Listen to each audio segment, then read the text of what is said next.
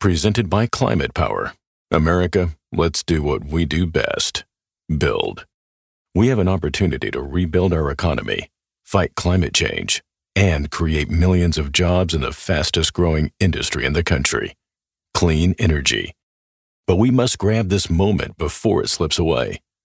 American workers are ready. Now, Congress, it's up to you. We can achieve our clean energy future if we act now. Mayday, mayday, going down. Ellos nos observan. Houston, we have a problem.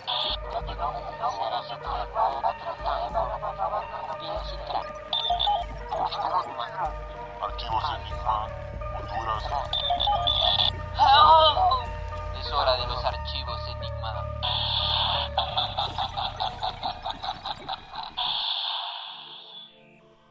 Hola amigos, bienvenidos una vez más aquí a Archivos Enigma, el podcast más enigmático del mundo y bueno, de Centroamérica, de otra dimensión y todo eso. Bien amigos, este, lastimosamente Darío esta vez no nos va a estar acompañando porque otra vez lo raptaron los aliens, tuvo una enfermedad ahí en la garganta, no sé, está todo enfermo, dijo que no puede. Entonces, vamos a estar dándole saludos a todo, a, bueno, a Darío, que se recupere pronto, a ver si tiene los poderes mágicos ahí para recuperarse. Pero hoy vamos a estar hablando, hay un tema interesante y vamos a tener casa llena, dos de nuestros invitados están por llegar, pero ya tenemos aquí a un amigo, un compañero, este, Axel Somerset, bienvenido. Es que nombre ese más... Bueno, ahí salió nuestra amiga Irma. este, bueno, Axel Somerset. Preséntelo. Axel Somerset. Nombre alemán. Ah, Bueno, pues muy buenas tardes, mucho gusto, eh, gracias por estar aquí y espero que esta plática sea muy productiva. Axel Somerset. ¿Ese nombre de dónde viene? Eh, Eh, es una larga historia. pero es como nombre, casi nombre artístico. Eh, sí, podríamos decirlo. Eh, bueno, mi papá era fanático de Guns N' Roses, entonces Ajá. cuando eh, estaba él con mi mami, mi mami me contó que él andaba por la casa, era muy fanático y toda cosa, entonces andaba por la casa en- con su guitarra y con boxer. Entonces, cuando nací yo, corrió a registrarme con el nombre de Axel Somerset, sí no sé de dónde lo sacó. No he tenido la plática con él para poder saber de dónde, pero, pero sí, es artístico.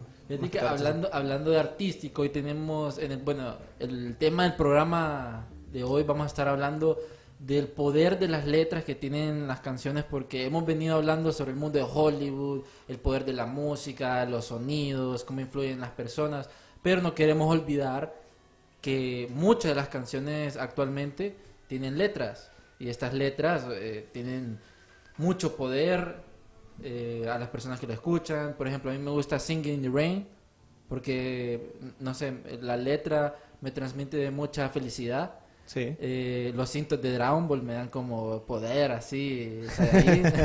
Sí. Pero hay otras que vamos, más adelante vamos a estar viendo que tienen esto como algo enigmático. eh, tienen como estos mensajes ocultos. Sí. Y además vamos a estar hablando también de los genios de la música clásica. Eh, vamos a tener los genios de la música clásica y vamos a estar hablando de esas cosas. No sé si, ¿qué opinas vos de cómo ha venido evolucionando la música? Ahora que la Mara solo reggaetón, hasta abajo, escucha. Y antes escuchaba mucho Bach, Mozart. Y ha venido, ha venido como esta evolución. Sí, bueno, de hecho, eh, hay un informe que se hace, que hace una institución, no recuerdo cómo se llama, pero es que eh, es un índice que mide el nivel de escolaridad que tienen las canciones populares. Sí, sí, o sea, sí. qué nivel de escolaridad tienes que tener para entender las canciones que se hacen populares. Y cada año ha venido decreciendo. Eh, por ejemplo, creo que el año pasado, pasado perdón, era segundo grado de primaria. Entonces, es interesante porque cada vez se hacen más accesibles eh, las letras de las canciones. Ahora todo el mundo con un eh, ritmo X ya hace un rap, una música. Y antes tenía como esta gran ciencia de componer una obra que el mismo Albert Einstein decía que la música es Bach, eh, o Bach, no sé cómo se dice. Eh, Ustedes entienden. Sí. Este, era como... era como que solo disfruten, esto es como casi una obra de Dios. Sí. Y ahora es como cualquier persona, bueno, no es como para como para decir a los artistas de que no, no sirven, ni que- pero siento yo de que eh, la música de la antigüedad, bueno, la música de renacentistas, de Mozart y todo era mucho más complicado de lo que es ahora hacer música. Sí, sí, eso vino eh, con los jamaiquinos cuando eh, ellos inventaron los sound systems, Ajá. que se llaman. Eh, antes, para tener a, los, a, a- a músicos en vivo, uno tenía que contratarlos y tener los instrumentos y toda cosa. Ujú. Entonces, en Jamaica eh, fue una revolución cuando inventaron los sound system, que son las cajas rítmicas, y pasaron del reggae al dancehall. Entonces, que es de donde sale el reggaetón y todo eso. Sí, la historia del reggaetón es bien rara, cómo se ha venido distorsionando. Me acuerdo cuando Daddy Yankee hizo- ah, eh, era como era como cumbia, no, no me acuerdo. Pero antes, bueno, de, de gasolina. Ahí fue como el dame más gasolina, hasta ahora lo que es un reggaetón todo distorsionado. Sí. Fíjate que este para tocar más sobre estos temas, Axel, em, desde la música, bueno, el poder de, de la música viene de la antigüedad. Lo estuvimos hablando en los episodios anteriores con Paola, con Paola, con Bostock, con, con Magapa y también de que eh, en sí la música te da como estas frecuencias de energías positivas y negativas. Y no sé quién fue que se tiraba esta teoría de que por medio de las vibraciones, de, dependiendo del tipo de música, podías hacer levitar como las piedras y que así se hizo Stonehenge o las pirámides. Ah, de eso sí, no, no. ¿Nunca habías escuchado eso? Nunca había escuchado eso, la verdad. Sí sé que, o sea, la música es estimulante en, los- en- en- materia y obviamente en nosotros y lo que es las plantas también eh, las estimula y las vibraciones obviamente son, son para eso, pero no había escuchado de esto. Sí, sí, estaba esta, la teoría. la teoría de que vos sabes de que están estos como lugares antiguos que vos decís cómo rayos hicieron eso, cómo movieron estas piedras y todo eso. Entonces está esta teoría en donde por medio de la música, escúchate esto, mira, por medio de la música, y vos sabes de que en estos como monjes eh, se ponen como en lugares altos y empiezan a decir como "Om". entonces por medio de las frecuencias y que están muy eh, muy arriba eh, hacían levitar a las piedras para moverlas eh, que ese era el poder que tenía el sonido en sí por eso cuando vos digamos o la gente que nos está viendo no sé si le hacen como om háganle de todo lo que están viendo om se, se sienten como como que entran ya van entrando como en, en un estado pues Sí. entonces mucha gente decía eso, pues que las pirámides fueron hechas por, por, por los cánticos. En la Biblia, de hecho, dice que como eh, hay unas trompetas, no me acuerdo qué, que hicieron caer unas, unas murallas. Entonces ahí también dice que el poder de los instrumentos musicales y las vibraciones tienen son un arma también. Sí, sí, sí. Claro Ujú. que sí. Fíjate que eh, a Donaldo traigo algo interesante porque eh, desde el inicio les quiero mostrar esto porque hablando de, de la música clásica y todo esto, vos sabías de que Mozart, bueno, estos grandes genios, eh, vamos a hablar de que cómo los masones están bien metidos en la música. Sí, claro que sí. Entonces, me da curiosidad porque una de las obras famosas de Mozart, Requiem se llama el video, eh, bueno, esa es una pieza de Mozart en donde tiene bastante como simbolismo masónico. Y es curioso porque si querés lo podemos escuchar. Ahí lo puedes escuchar, mira, ahí hay, hay audífonos. ¿Puedes pasármelo? Aquí. Nuestros cómplices. Ahí lo pueden escuchar y eso tiene como bastantes símbolos si quieres poner la pantalla completa, no sé si se puede subir más. Ahí está el full. Bueno, entonces tiene como bastante simbolismo masónico. Si vos te fijas, este, y uno se pone escuchar esta pieza, es como, como, como que está en la iglesia, en el teatro o cosas así. De hecho, la música masónica de Mozart este, está muy influenciada en los rituales que hacen de iniciación a los nuevos practicantes masones. Sí. Es una buenísima pieza, es como para quedarse un buen tiempo ahí y escucharlo.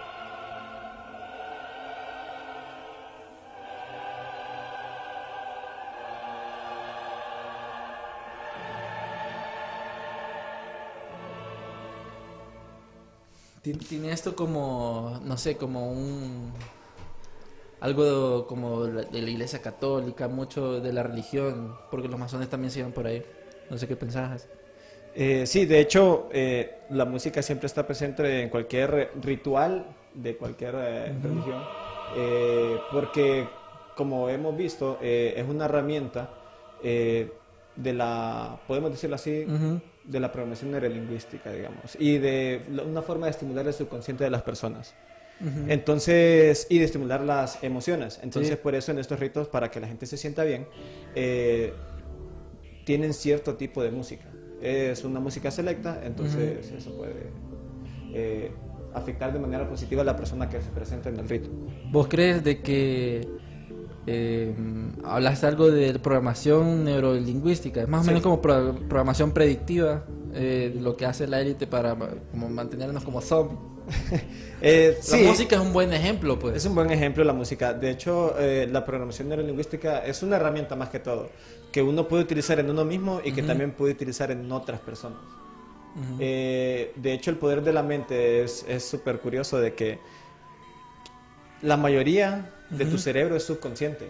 Es entre un 80-90% y lo demás es conciencia. Entonces, ¿qué quiere decir esto?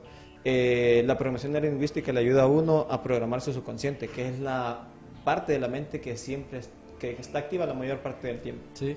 Entonces, para que uno pueda hacer eh, cosas que se tiene programadas, obviamente. Ujú. Pero hay personas que se aprovechan de esta herramienta para poder programar la mente de otros ¿Vos crees de y que... condicionar la mente de otros, el subconsciente de otros. ¿Cuál sería tu teoría ahí con la música actual? Con la música actual, bueno, Miro que tenés la camisa Iron Maiden. ¿Vos crees que el rock sea como parte de programación sí, de cierta forma, eh, de cierta forma el rock y el metal eh, generan emociones Ajá. en las personas y obviamente a las personas que no les gusta este tipo de música es porque no experimentan esas emociones o no se no se sienten bien experimentándolas. Entonces, de cierta forma, eh, la música actualmente para mí es un negocio. Es más que todo Un business. Un, business, es un business. ¿Por qué? Porque, por ejemplo, lo podemos ver en los cantantes, digamos, de música urbana actuales. Normalmente sí. solo son personajes. No son eh, como, por ejemplo, artistas que quieren, digamos, transmitir una idea, una ideología o algo por el estilo, sino que solo son personajes los cuales eh, hablan de un tema en específico, Sí. tal vez, y venden canciones de eso. más. Fíjate que es curioso porque están estos hits que solo duran como en un momento. Sí, Y esos hits, pero se te quedan tan pegados en la cabeza como que vos quedas como, esa canción me gusta, esa canción me gusta, la letra me gusta. sí. Más adelante ya va a venir uno de los invitados, Fernando Mendoza, en donde va a estar hablando, él es letrista. Entonces le vamos a estar preguntando de el poder que tiene una buena composición en la música. Yo me he estado fijando bastante de que en la música, especialmente en la música reggaetón, el rap, eh, la que es bien urbana, te tiran estos mensajes bien subliminales en las canciones. No sé si, bueno, te voy a dar un ejemplo famoso, si a la gente no le gusta el reggaetón, el rap, este, este el de las, ¿cómo que se llama? Las Ketchup, el, el club de Ketchup, el- el- la canción que decía ACBG, ACBG, ah, BG, y que la gente decía de que era como un ritual y que hablaba de herejía y que en medio de las canciones decía que a un demonio le gustaba un color que decían ahí, no me acuerdo de esa canción, a mí nunca me gustó, pero si vos la escuchás es bien pegajosa. Es pegajosa, exactamente. Eh, sí, de hecho, eh, creo que a- había otro índice que decía que qué tan coherentes eh, son Ajá. las canciones que se hacen hits mundiales. Sí, sí, sí. Normalmente no tienen mucha coherencia, entonces, pero sí causan emociones. Y eso la gente, aunque no le guste un artista determinado, es lo que hacen que escuchen esta música, o que la acepten por lo menos. No que les guste, porque una cosa es que te guste y otra cosa es que uno la acepte. Eh, entonces aceptan la, la- la música, eh, solo porque es llevadera, por decirlo así.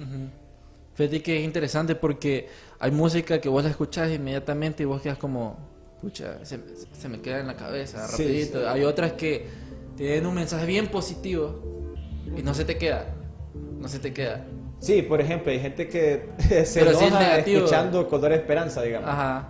O sea, no es para que se enojen, pero se enojan. Sí. Entonces... Es bien raro. Es bien raro, o sea, eh, y ese tipo de, de, emociones eh, se experimentan no solo con las letras, creo que con el ritmo. El ritmo, porque por ejemplo, en el caso de... Yo he hecho pruebas, eh, yo trabajo programando sistemas. Romando niños, dice. sí, entonces hackeando la computadora. todo el. Entonces, lo que yo he probado es, por ejemplo, eh, qué tan productivo soy escuchando determinado tipo de música, Ujú. pero instrumentales. Uy, sí. sin letra. Entonces, por ejemplo, eh, me escandalizó el resultado porque soy sumamente productivo, Ujú. eficiente y efectivo escuchando reggaetón instrumental. Reggaetón instrumental. Reggaetón instrumental. ¿Cómo, ¿Qué rayos es eso? O sea, sol- solo... En la música Le quitas la letra, le sí, quitas le la quitas la letra. letra. Y suena la pista y puedo estar ahí eh, trabajando mucho tiempo. Fijo, estás cantando la canción en la mente como... Despacito. Eh, Eh, entonces sí, eh, he hecho este tipo de experimentos y la verdad, con los ritmos solamente se, se logran cierto tipo de, de comportamientos ¿no? en, los seres humanos. Fíjate que es curioso porque a mí me pasa lo mismo. Yo cuando escucho música synthwave, no sé si la has escuchado. Es no. como el, el soundtrack de, de... ¿Cómo se llama? Stranger Things. Ah, ok, ok, ok. Ajá, ese que de Stranger Things la gente empezó a lo retro. Eh, cuando yo escucho la música synthwave o orchestral techno, mi productividad, mi, mi- productividad va al 100, ¿no? como al 200%. Yo me meto al rollo que estoy metido ahí, pero no hay letra. Exacto. Ya cuando metes la letra es como no puedes estar leyendo algo y, y escuchando la letra porque no, no te concentras.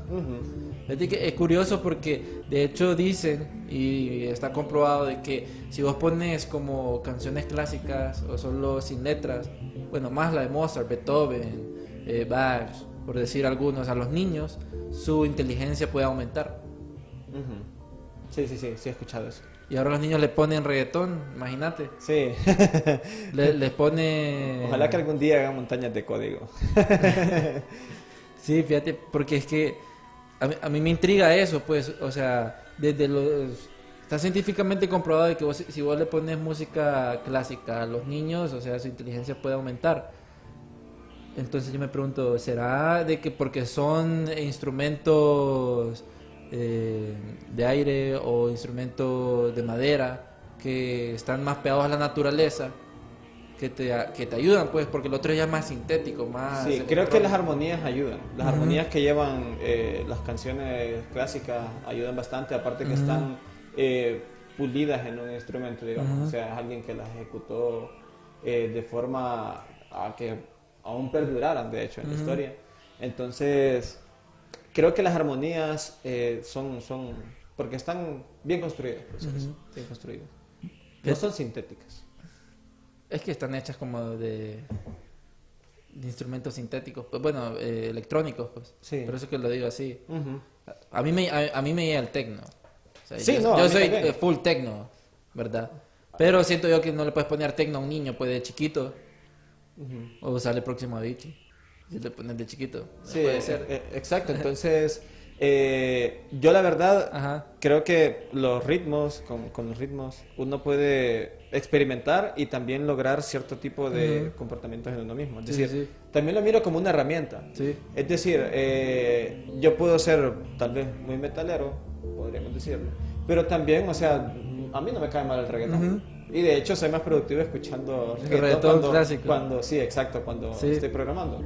Entonces, es algo bien contradictorio, tal vez algunos me podrán juzgar, pero eh, al final, muchas, de- Eh, pero al final creo que son como herramientas. Sí. Son como herramientas. Eh, por ejemplo, hay canciones también que solo ponen en los 15, en, en 15 años, en cumpleaños o, o en bodas. Es decir, es por algo. Es porque te causan un tipo de emoción en la gente. Es que vean qué canciones eh, eh, ponen en los 15 años en bodas. Porque siempre hay una que se repite. Siempre. Bueno, Salen todas que- las señoras a bailar. Ah, pero dependiendo a qué 15 años y... De bodas 15 a boda. Sí, pero siempre, en los latinos siempre va a haber una canción fija que se repite en todos los 15 y bodas. El meneadito. Meneadito. Ese, ese es uno, ese es uno. Sí. Ese es uno. Es un clásico. Eh, entonces sí, eh, básicamente creo que uno debe de, de estar muy abierto también Ajá. a experimentar lo- la- la- las emociones con la música y conectarse con su mejor versión interna tal vez. ¿Vos crees que, fíjate que, mira, vos crees que este haya como esto que por medio de la música vos puedas sanar recuerdos? Eh, creo que sí, te puede servir como terapia eh, psicológica, más o menos. Siempre es recomendable eh, visitar a un profesional, pero creo que sí, de cierta forma es un tipo de desahogo. No por nada existen las canciones de banda, por ejemplo, que la gente canta cuando anda en estado de ebriedad. Entonces, eh, creo que sí puede servir, o sea, de Ajá. forma de desahogo. De forma de desahogo y para superar ciertas etapas de la vida. Sí, me acuerdo yo cuando, cuando uno anda todo cortavena y que pone música triste en vez de poner música alegre, o sea, Sí, es como oh, sintonizando esa frecuencia. esa frecuencia, exactamente. Fíjate que quiero mostrar... Sacando ese tipo de emociones que Ajá, están sacando ese tipo de emociones. Fíjate que este a mí me ha bueno, les quiero mostrar algo porque que este descu- descubrimiento que hice este indagando en la web me quedó como sorprendido. Es que de hecho no sé si ustedes han escuchado de que en- adentro de las canciones, en la letra eh, hay mensajes subliminales directos e indirectos. Por ejemplo, hay una canción de Don Omar que te dice, alaba al diablo, Ah, el señor de la noche, creo Ajá, que es. Es ajá. El señor de la noche, de- mitad hombre, mitad animal. Ajá, de- que de hecho está la teoría de que Don Omar le vendió el, el alma al diablo y, y que después se arrepintió y que hubo un cambio. De hecho, vamos a hacer un especial de eso porque ves, la historia de Omar es bien, bien interesante. Pero eh, ese es como un mensaje subliminal directo, pues porque estás, el man está hablando y, y al fondo se escucha rapidito, adora al diablo. Sí, es Y cierto. entonces pasa tan rápido que te queda en el subconsciente, pues. Sí. No, no, no, no, con tu lucidez no lo ves. Ajá. Y de hecho eh, hay otras que son las indirectas, pues, de que están como lo, el back, ¿cómo se llama? El back, back taping, algo así. No me acuerdo. A ver si Darío está ahí y me ayuda. Pero es esta de que vos agarras las letras de las canciones y las escuchas al revés. Y que hay un mensaje subliminal. Sí. en los 70 se puso como bien de moda esto, tener estos mensajes subliminales en las canciones y todo eso. En la versión española de Supercampeones, Sí. que, eh, que es bien raro, eh, hay como un, un mensaje subliminal que dicen Hitler, yo amo a Hitler y que que ah". Oh. De hecho, eh, Donaldo, eh, si quieres ponerte el video de... mm, ¿Cómo se llama? Hitler. Hey, ¿cómo está? Aquí tenemos al, al gran Luis, ¿verdad? ¿Cómo está Luis? Ahí, aquí sentate, mira. Ya vino aquí nuestro genio en potencia. ¿Cómo estás, Luis? ¿Qué tal? Bien, bien. Viene corriendo, lo- te seguían, te, te seguían los aliens. Veníamos saliendo de la universidad, no, cierto, ahí disculpen. Estaba haciendo, ¿cómo se llama? Abriendo aliens. Ahora sucia. Sí. Ya que vení, ¿de dónde es que venís? Eh, de la universidad. Sí, eh, tenemos clases hasta tarde. muchas Pucha, veces. le explotan a- ahora. Sí, sí, Sí. Pero sí, de ahí. Fede- Luis, este, tu historia es bien interesante eh, porque sabemos de que sos bueno, tocas la guitarra clásica. Sí. No sé si nos puedes decir más de eso, que de hecho les has hecho como conciertos privados a, a la gente de Japón, a, a personas importantes, y de que tu carrera viene como empezando de los 14 años, no sé si nos decís más de eso, Bueno, ya que estamos hablando de la música clásica y todo eso, yo empecé a tocar desde los 6 años. de los 6 Sí, años. tengo 15 Ajá. años de estar tocando guitarra. Backmasking. Interesante. Eh, mi abuelo es fundador de uno de los fundadores de voces universitarias de. Honduras. Entonces él me enseñó a tocar guitarra, él inspiró toda esa pasión por la música en mí, mi papá también. Y este, bueno, entré a la escuela de música a los 14 años y bueno, poco a poco fui avanzando más, estudiaba bastante, estudiaba como. 8 horas al día, siempre y siempre estaba adelante, adelantando en lo que podía y en lo que no podía también. Y poco a poco me fueron llamando más para, para tocar para el emperador de, eh, para el embajador de Japón. De ahí cuando llegó la princesa de Japón, Pucha, la por princesa. primera vez en Ajá. quién sabe cuántos años, eh, le permitieron venir aquí a abrir unos museos, a ver cómo estaba la situación. Entonces me llamaron a mí como solista para tocar un concierto de guitarra y orquesta sinfónica para la princesa Japón. Eh, para princesa Mako, nieta del emperador eh, de Japón. Y para el embajador de Corea, de- he tocado para gente de Estados Unidos, de, todos lados, gente de, de todos lados. Y ha sido debido a que siempre me he esforzado mucho por estudiar bastante, por hacer todo lo que tengo que hacer y, y más. Es, de- la- es curioso porque eh, ya les voy a enseñar lo que había descubierto, vamos a un pequeño paréntesis, de que es curioso porque estamos hablando de la música clásica, de que como eh, da como esta genialidad a los niños desde chiquito. Eh, es curioso que vos iniciado de los cuatro años, de- los seis, Sí. de los seis años a, a tocar lo que es la guitarra clásica, todo, todo esto. No sé, me imagino que has escuchado y estudiado mucho sobre Beethoven, Mozart, Bach, de que tienen como este lado enigmático y también curioso porque su genialidad, digamos, ellos hacían partituras a los 10 años y personas adultas no, no la podían repetir, era muy complicado. Sí.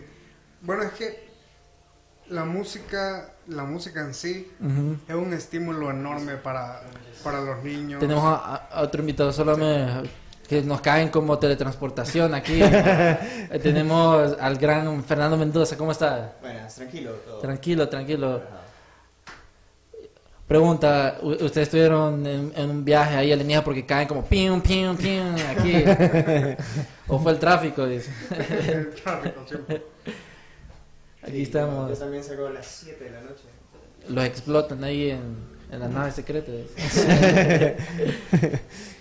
Bueno, si quieren nos podemos en modo enigmático porque estamos hablando de, de la genialidad, la letra. Sabemos que sos letrista o estás Sí, como bueno, en Es algo que, a lo que siempre me ha apasionado. preletrista, no sé.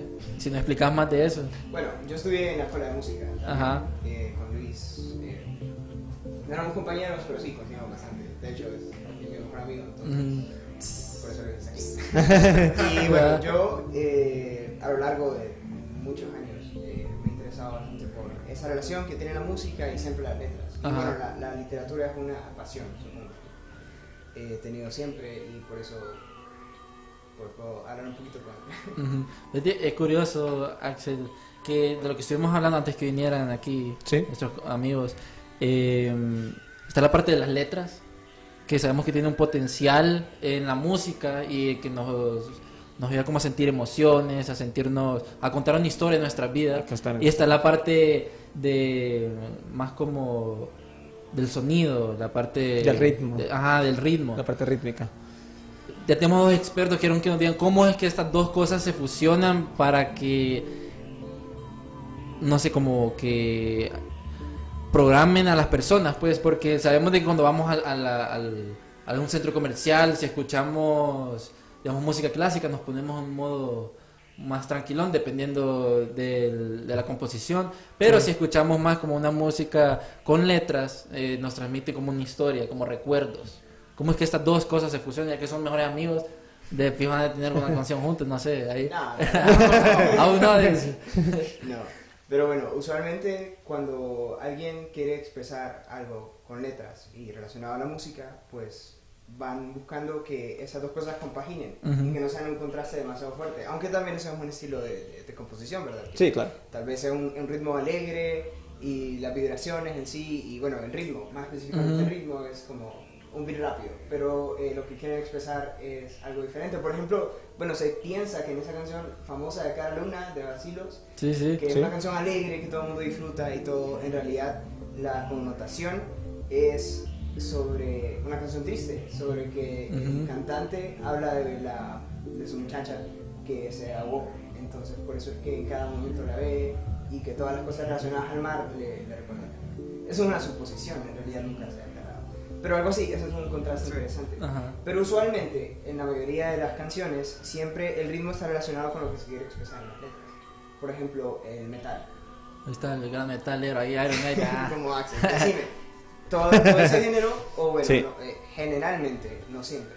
Sí, claro. Eh, ¿De qué letras habla? ¿De qué temas son los que habla? Yo no entiendo casi la mayoría de las cosas que Bueno, dentro del metal pues hay muchas, eh, muchos subgéneros, por ejemplo, está uno que normalmente los metaleros siempre le, le- le hacen bullying, que es el power metal, que normalmente es épico, por ejemplo.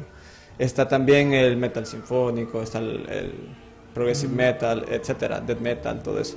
Entonces, bueno, por ejemplo, voy a, voy, a, voy a hacer esto con un ejemplo. El thrash metal, por ejemplo, es un género en el cual, eh, claro, es metal, pero las letras van eh, orientadas más a críticas sociales Ujú. o sociopolíticas. Ajá, correcto. Entonces, cuando hablamos eh, de críticas sociales, obviamente estamos hablando de una comodidad de lo que se puede considerar toda la sociedad. No solo es algo como alegre y que, bueno, vamos a hablar de ponis y por eso lo vamos a poner como tal. Ver.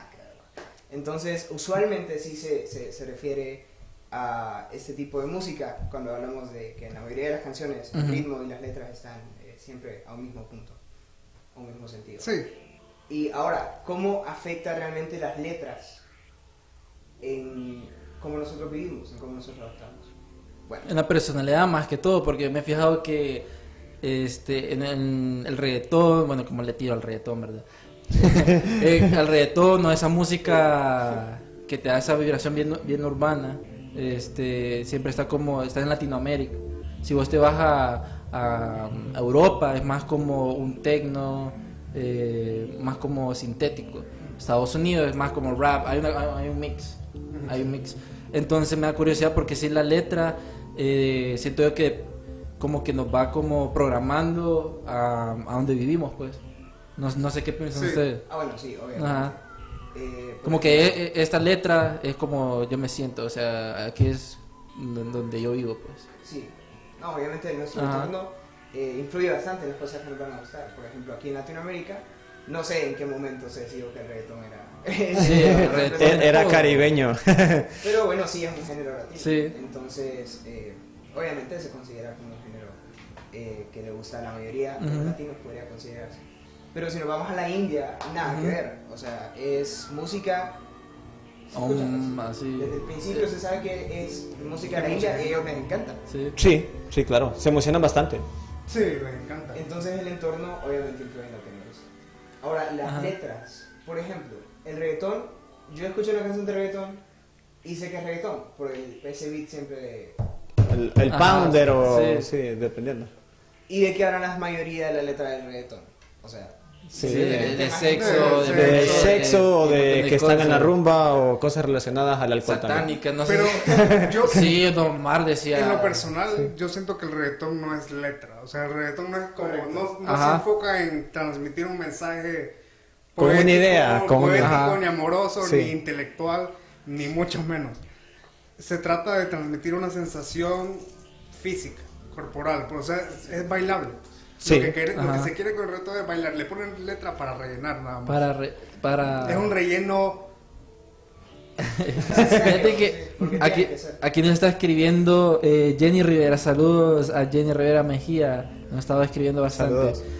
Eh, voy a leer el- por orden todos los mensajes. dice. Es cierto que había mensajes satánicos en los discos de vinilo, de lo que estábamos hablando. Sí hay, Sí. sí hay. eh, hay. creo que había uno en Chicago. eh, creo que eh, hay un.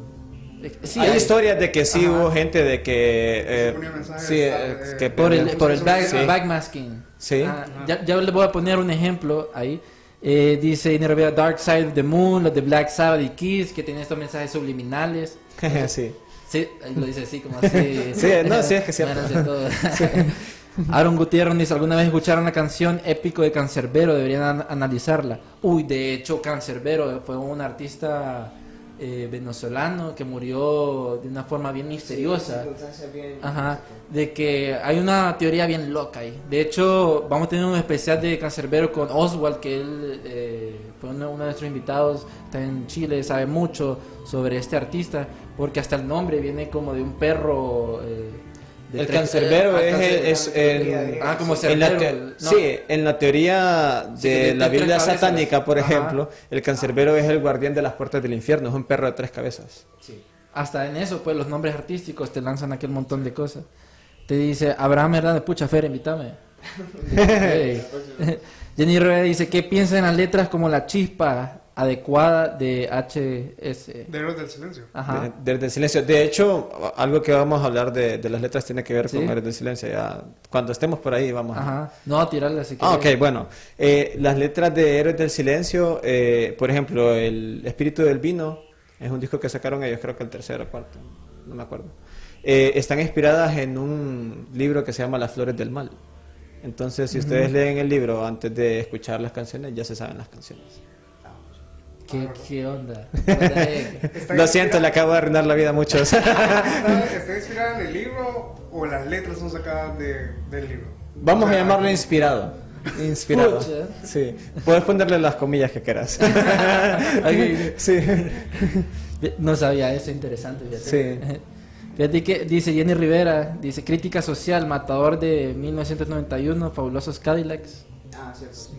También, Y también. eso, bueno, eh, eh, relacionando con- relacionándolo con el ritmo, no es un ritmo tranquilo. Ajá. Es un, bueno, es un bombo constante, pues, que realmente influye también en cómo visualizar no solo las letras, sino que las canciones, que es lo que provocan en voz. Sí. Entonces, son licencias que se toman para hacer, se- hacer sentir más, pues, lo que se quiere decir. Jenny está on fire aquí, va a ser como está acá. eh. Dice, chicos, ¿por qué creen que se ha perdido la poesía en las letras? Por ejemplo, las letras de Roberto Carlos eran preciosas y ahora con el trap es hasta un insulto. Bueno, como, como dije, ya, el- bueno, la- esta generación de hoy no busca tanto la... es que no- todo depende de la cultura, ¿verdad? Sí, es que. Y No. no, y no hay culturas malas, solo hay culturas distintas. No, pero si, si vos te pones a pensar, este, creo que ahora los raperos nuevos que Eminem les tira duro, solo hacen como repiten, repiten, repiten las cosas, pues. Sí, lo que No hablamos al mensaje, inicio, pues. de hecho, por ejemplo, con el trap pasa algo. Es un género musical en el cual hay personajes. Por ejemplo, hay un tipo que se llama Larry Over, que es un artista que Sí, de sí, Puerto sí. Rico que hizo colaboración con otro de aquí de, de- El Guasón de- Bebé. Sí, el Guasón Ah. Bebé. Él es un personaje. En realidad, eh, aunque lo malo de esto, como es un negocio también, lo malo de esto es cuando se les acaba el personaje ya Ajá. se acaba. Se acaba. Lo, lo demás, todo lo que estaba alrededor, todo el entorno que crean alrededor del personaje. Entonces, yo, bueno, yo siento con, con eso de, la, de las letras, nosotros nunca hemos sido una cultura lectora, por ejemplo. No somos una cultura sí, a, la que, razón. a la que las letras, a la que una frase te emocione o que, o que leas eh, un poema y digas, qué lindo. Sí. ¿no? De hecho, de Centroamérica somos el país menos letrado, por decirlo así, o que lee Sí. menos, menos libros. Sí, Sí. y con mayor tasa de analfabetismo y muchas cosas. Sí. o sea, hay, hay un montón de, de detallitos ahí. Entonces siento que nunca hemos sido una cultura así que se Ujú. emocione por las letras, que, que, que, que, que piense en, en venir a agarrar un libro, que se eduquen a los niños. Entonces eso influye también en el gusto Ujú. que tenés por la música. O sea, si no sos un- una persona que lee, a vos no te interesa lo que diga una canción. No te interesa si, si es una letra estimulante, si es algo que te pueda conmover, simplemente estás buscando distracción. Sí, entretenimiento. Un diferente. O sea, el reggaetón. ¿Qué, qué, qué tipo de gente escucha reggaetón? El reggaetón les entretiene. Entretiene, o sea, es, una- Sí. es un estilo de música que en lo personal en ciertos momentos me anima. Que yo pueda decir, No, que- es que hay que, hay que reconocerlo. De cierta forma, el ritmo te da alegría. Después vamos a poner ese clip. Alegría, entre comillas, también. Ajá. o sea, Pero ese es el mensaje que transmite, pues. O O sea, todo lo que te transmite es como eh, sexo. Sí, Orgía, sí, es todo, pues. Emociones fuertes de alegría. Depende, depende. Pero, o sea, no. en- Retón cristiano. es lo que se busca aquí, pues. O sea, la, la gente no busca con, eh, buscar algo que la, que le inspire, Sí. que- música que la, que la haga sentir bien, sino que, que música que, que sirva para bailar, que sirva para fiestas, para, Más como para un que quiera pues, Sí, de- para- de para producto. una chava o- Exacto. No, no vas a buscar algo como, mira, te voy a dedicar esta canción de Luis Miguel para que... Sí, ¿Me bueno. entendés? Para- Ajá. Fíjate que, hablando de eso que dijiste, este, dice Darío Vialta, bueno, al menos puede escribir porque está enfermo, no puede hablar el muchacho. Dice, diferencia entre música satánica y cristiana. La satánica te hace sentir bien, es más rítmica y trivial. La música cristiana te inspira con su letra. Mm, creo que sí. De hecho, el, el- el feeling, podemos decirlo, de la música cristiana está en las letras, no en el ritmo. Sí, o sea, generalmente es una, es una progresión muy común, ¿verdad? Exacto. Es- Sí. O sea, es una promoción. Ajá. Es que es curioso porque, digamos, la música cristiana cuando la escucha, cuando la, vas- la vo- ah, cuando vos la escuchás, eh, te transmite esa paz, como que hay esperanza, este, que todo va a estar bien. Ese es como un mensaje que te transmite que vos sí podés, que vamos, que vos sos un guerrero, que hay un Dios que te cuida, que no importa que tus pecados, eh, etcétera, vos vas a estar bien. Entonces te da como que estás protegido. Ya sé por dónde va Darío cuando dice que la, que la música satánica te hace sentir bien. En el sentido de sentir bien es porque tal vez porque te, te como que te potencia como eso los pecados terrenales, como por ejemplo el reggaetón te potencia como mucho la lujuria. Sí, la lujuria. Ajá. Sí, la el rock puede ser en cierta parte como la violencia, La violencia. la violencia. ira. Adrenalina, o sea, Ajá, sí, entonces como más de esa- sabor pero momentáneo. Ajá. Sí, es, es, es- o sea, la letra, digamos, la música cristiana no se enfoca mucho en la música. La música, las progresiones de la, la música cristiana es que 2, 5, 1, 1, 4, 5 y eso sí, se terminó. Se trata de la letra, una letra que te estimula a adorar a Dios. Sí, Entonces, el mensaje principal es adorar a Dios, entregarle esta música a Dios, esa, esa es como mi ofrenda Sí. para Dios. pues. Y para gente que le gusta escuchar, gente que se edifica con esa, mu- Ujú. con esa música. La música satánica, o sea, si ¿Has lo ves de esta forma, cualquier cosa es satánica. Sí, si lo ves desde Sí, esa perspectiva, sí. Cualquier cosa es Todo. potencialmente satánico. O sea, Sí. Hasta el buki. puede ser Todo. satánico. O sea, todo, las canciones de Roberto Carlos, todo puede ser satánico. Sí. Si no, si no tiene un propósito. Umbrella, que decían de que Dance Under My Umbrella, algo así, que era porque estaba diciendo que el demonio iba a entrar en su cuerpo y era un acto satánico, algo así.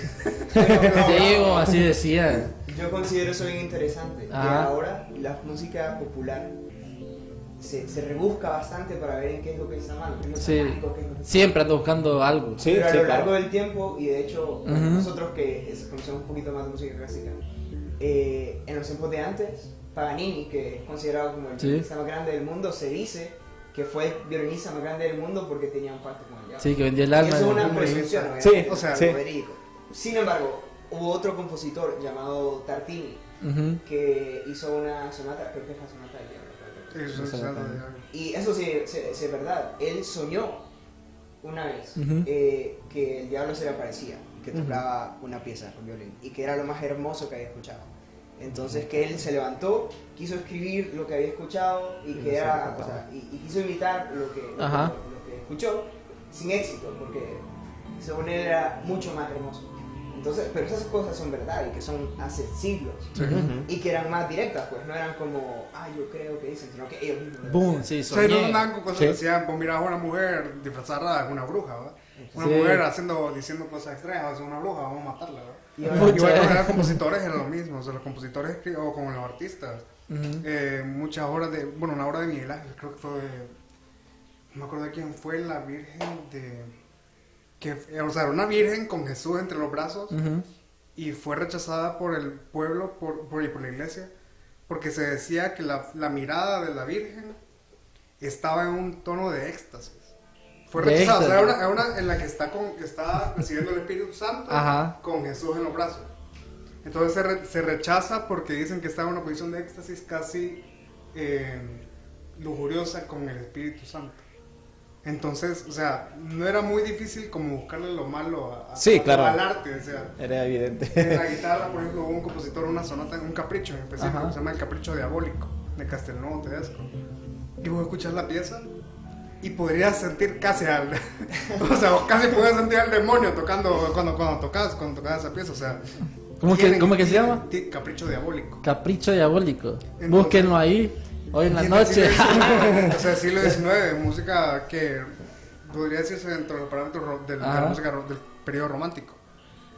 Sí. Pero, pero, o sea, siempre va a haber algo malo, siempre se le va a poder Sí. encontrar algo malo Sí, claro. a algo que no esté dirigido a la iglesia. a la iglesia.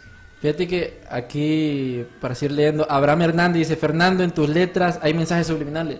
Sí, e insultándolo a la expresión. Bueno,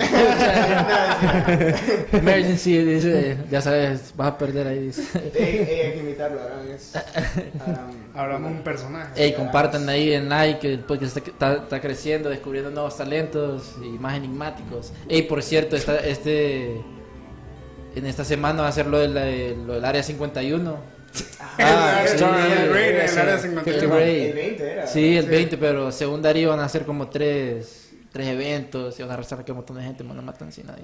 No, sí, sí. Estados Unidos dijo, nosotros Ajá. vamos a hacer lo que tengamos que hacer Para, para, proteger los el. intereses. Ajá. Entonces, no sé, no sé, es peligroso. Peligroso. Sí. Pero, Va- o sea, vamos a ver qué tan dispuestos están ellos también. Lo- No, gringos sí arrestaron a varios ahí. O sea, los gringos tienen problemas. O Sí. sea, vos ves- si, vos ves, si vos ves un no video cortan de vez. y lo que sea de bromas, o sea, son lo único, lo único que Sí. son son gringos tirándose de un, de un risco a ver si cae parado. o sea, a ver si cae entero. Y hablando de eso, de Estados Unidos, porque todo pasa en Estados Sí. Unidos. Y hablando de la música, ahorita, bueno, hace poco salió la película de Tarantino, esta de Once Upon a Time. Ah, que bien, bien criticada también. sí. Que dentro de, la, dentro de la película está la historia de Charles Manson, que fue que hizo eso de la familia Manson. Ajá, de la familia Manson. a matar a Sharon Tate y todo eso. Sí, sí, sí. Bueno, hablando de música, eh, se supone que Manson lo que fue que lo inspiró a él a organizar esas matanzas fue que escuchó una canción de los Beatles, creo que era Helter Skelter, y que él lo que entendió,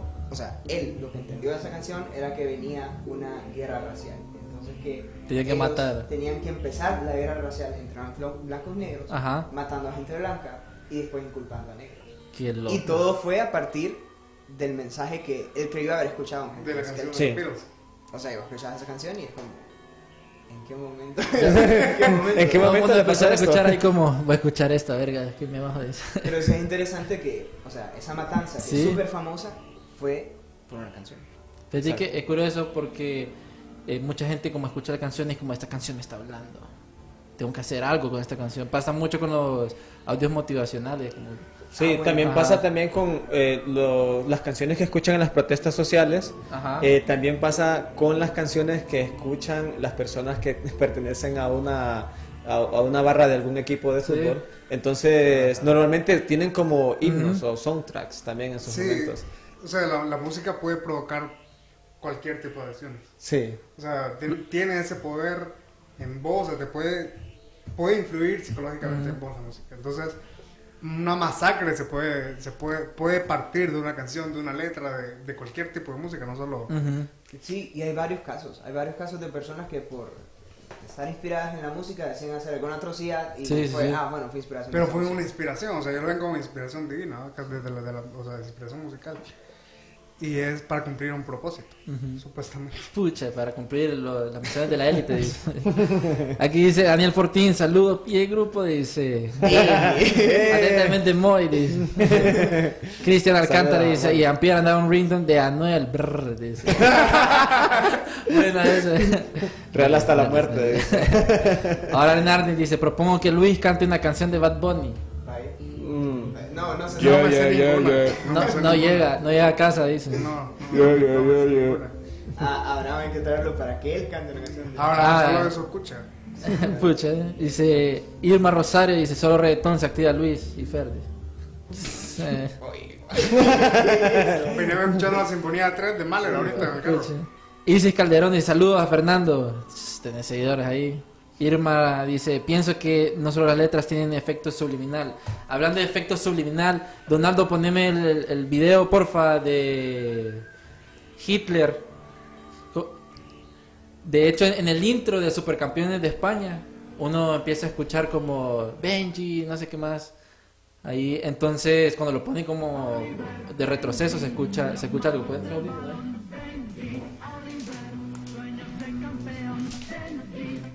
Benji, Oliver. Ahí queda. Ya a ver. Ese es el, el- el de, de España. España. Ajá.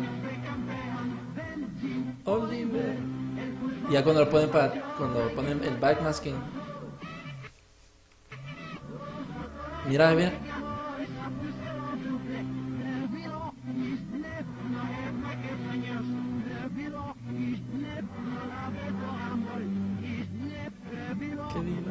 Mira, ya, a ver. Viste que dice. Yo prefiero a Hitler. Que viva Hitler. No me mates sueños. Que viva Hitler. Lo adoro con amor. Hitler.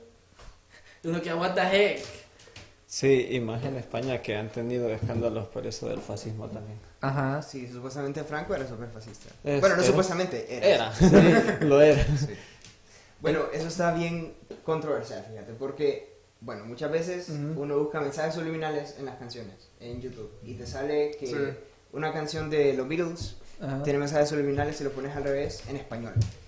Entonces vos decís, como en qué momento los Beatles decidieron poner un mensaje subliminal en Español. En español. Entonces, bueno, yo considero que sí.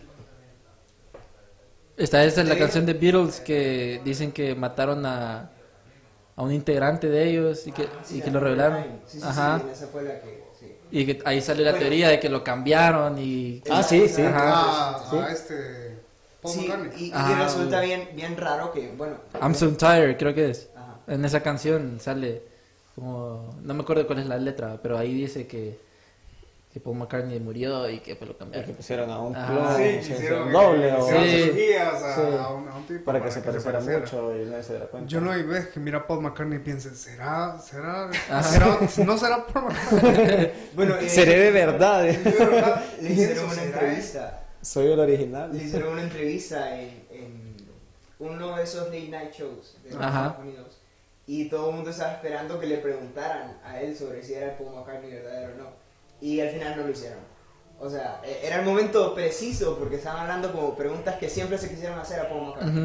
Ujú. Y todos sabían que la última pregunta tenía que ser esa, Pero no quisieron. pero no pasó. la élite no dice, no pregunté, no te matamos tus niños. Y todo el, mundo, todo el mundo simplemente se rió porque sabían que iba a hacer la Ajá. pregunta y no lo hicieron.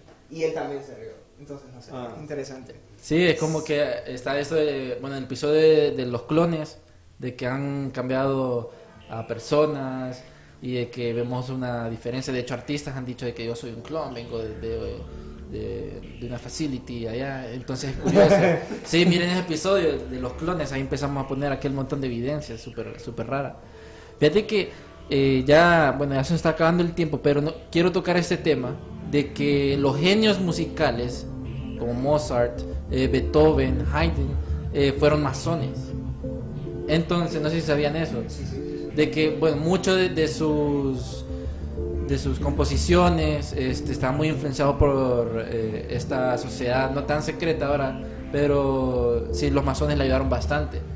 Por ejemplo, al inicio poníamos a Requiem, que tiene mucho de estos detalles masónicos, y, y de hecho Mozart fue el que influyó a Haydn para que entrara a, a una logia masónica en Viena. Entonces, si ustedes se fijan, las sociedades, sociedades secretas saben que la música es como, tiene poder, pues entonces siempre andan como los genios, tienen como su Sí. grupo ahí. Es un arma para ellos. Ujú. Es un arma. Bueno, y considerando que Mozart, bueno, eh, la logia masónica, aunque es una sociedad secreta, sí se sabe que eh, ellos eh, apuntan a lo más perfecto, porque inclusive creen en Dios y todo lo que, está- lo que hacen es como buscando la perfección. Y es interesante que Mozart, siendo Mozart uno de los músicos más íntimos, Sí. más virtuosos, porque genio musical, genio, genio. El- yo diría como el, el, el Primero. de, de- de genio musical. Entre El- Bach y Mozart. Puta. Ay. Ahí como no puedes compararlo, no, no Es sé. que, no sé, son dos periodos completamente diferentes. La, la genialidad está. Es que, no sé. Algo que, sí, antes de Bach, bueno, es que Bach fue como el padre de la música. Sí, que sea, a partir pero de- que- fíjate A partir de Bach es que surgen. Eh, Un dato curioso de Bach es que de- hecho dicen de que su anatomía, o sea, su cuerpo lo ayudó para su genialidad. O sea, sus manos eran más grandes de lo normal, o sea, su cuerpo era más grande de lo normal, que por eso él podía tocar en el piano Ciertas extensiones. a ciertas extensiones, que tocaba 12 teclas. Rachmaninoff era algo. Rachmaninoff también, otro. Tenía unas extensiones, hacen extensiones. Bueno, hay piezas de ellos. Hay una extensión de una treceava, ¿verdad? Una de sus piezas. Imposible. Que es imposible, prácticamente es imposible tocarla. Y supuestamente está hecha solo para una mano. Pucha, O entonces... sea, una treceava, con, o sea, mi mano es grande, mi mano en lo personal es bastante grande. Y lo más que llevo es que una onceava, a puras cachas tocando la, la Sí. Entonces, a- músicos así, sí, lo ayuda el físico. En, en la guitarra clásica, por ejemplo, estaba Agustín Barrios, Mangoré, que, es, él murió en 1941, era paraguayo, Ujú. genio de la guitarra, o sea, no, posiblemente el mejor compositor de, del periodo eh, romántico para guitarra Sí. tenía, era un indio. era un indio de Paraguay, o sea, le decían el cacique Mangoré. Tenía unas manos increíblemente, de- manos de mono le decían. Pucha. ¿Por qué? Porque le La ayudaba. del mago. Era- tenía una agilidad y una fuerza increíble, o sea, él hacía trabajos físicos. Entonces las piezas de él son muy difíciles de tocar porque se necesita mucha agilidad, mucha fuerza, en, eh, extensiones horribles. En, una, en una- un estudio, las abejas, hay una extensión como de seis posiciones casi, que es bastante en la guitarra porque tienes que extender prácticamente estos dos dedos entre casi que tres posiciones diferentes. Entonces sí, el, el- la fisionomía en muchos casos le ayudó a muchos genios a desarrollarse más técnicamente, por ejemplo. Y hacer cosas que otros su, no casi podían hacer. superhumano. Sí, porque eran cosas que otra gente no podía hacer Ajá. en esos tiempos. O sea, eran solo ellos. y, y no, y no, no había recursos para otros músicos para que se dieran a conocer. Sí. Sí. Seguramente que pudieron haber mayores genios, pero ellos eran los que eran seleccionados. ¿Por qué? Porque trabajaban para la iglesia, Ah. todo ello. Entonces, Estaban protegidos por los masones. Sí, eran, estaban seleccionados. pues. No, Eran eso es gente- cierto. lo- Sí, o sea, No, los protegían, pues, los ayudaban. De hecho, creo que a Mozart, creo que, este, la logia masónica lo ayudó bastante porque él, se senti- él decía que se sentía como libre para hablar, eh, expresarse y todas sus piezas. De ahí salen aquel montón de cantos, aquel montón de composiciones que a Mozart, por ejemplo, creo que de ahí salió Requiem. A mí me llega esa pieza. Desde que lastimosamente se nos, ha, se nos ha acabado el tiempo, pero siento que ha quedado como corto este tema porque hay tanto, creo que este es un grupo como bien, bien como crazy. Ya siento yo que, que el viernes, bueno, el viernes creo, creo que vamos a tener a, a un invitado especial para hablar sobre la mente, cómo, cómo están los videos de mo- motivación y la música los videos de motivación como que te inyectan algo en el cerebro. Pero gracias por venir a Axel, a Kia Fer y al Gran Luis. Eh, vamos a tener próximamente para que vengan aquí los episodios crazy de, de Archivos Enigma. Y vamos a hacer que Darío se enferme más. Ah, no, mentira. no sé si quieres decir tus redes sociales ahí para que estén en contacto con ustedes. Eh, tal vez solo Instagram, Mendoza, guion bajo. La veo bien complicado. Sí. Punto F, ¿no? Es como L. pun- guión- No, L.F.D.A. Pucha, ahí lo vamos a compartir en el post. Sí. A Luis. Eh, ¿La qué? Sí, o sea, tus redes para que la gente te contacte ahí Ah. si quiere algo Guión privado. bajo, mis iniciales. Guión bajo, L.F.B.A. Guión bajo. Puch. Qué buen reto buscarlo en redes sociales. Sí, Le pagamos a quien nos toque. Instagram dice qué dolor de. ¿Y vos, Axel? Bueno, eh, mis redes sociales Axel Somerset con TH al final. Eh, casi todas tienen el mismo usuario, así que es medio fácil. Ajá. Ahí pueden ver fotos de los viajes que hacemos con el chaval hoy. Sí. Eh, ¿Cuál es el viaje? Ah, vamos a acampar, bo. Entonces, Sí, no, somos- somos Cambia- patechuchos. Pucha, ya saben si quieren. Luis nunca ha querido ir, pero tal vez se une. No, lo vamos a No, no, no. una vez, me invitó una vez cuando Sí. iba a un viaje, cuando iba a un viaje de, de, de orquestas. Ah, bueno, ya saben si, si quieren viajar y, y- y escuchar música crazy, aquí tenemos al grupo. Nos vemos mañana, amigos de Archivo Enigma, y ya saben, este programa va a estar en Spotify, nos pueden seguir en todas las redes y nos vamos a ver el viernes. Waka waka.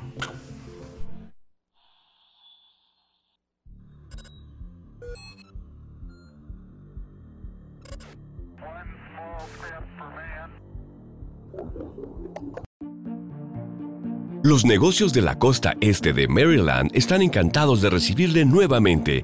Muestre su apoyo llegando temprano y quedándose hasta tarde. Obtenga información sobre el tráfico en el Bay Bridge en arroba the MDTA en Twitter o en baybridge.com. Para enterarse del tráfico en tiempo real, llame al 1877 Bay Span, o sea, 1877 229 7726. Los negocios de la costa este de Maryland están encantados de recibirle nuevamente. Muestre su apoyo llegando temprano y quedándose hasta tarde. Obtenga información sobre el tráfico en el Bay Bridge en arroba the MDTA en Twitter o en baybridge.com. Para enterarse del tráfico en tiempo real, llame al 1877 Bay Span, o sea, 1877 229 7726.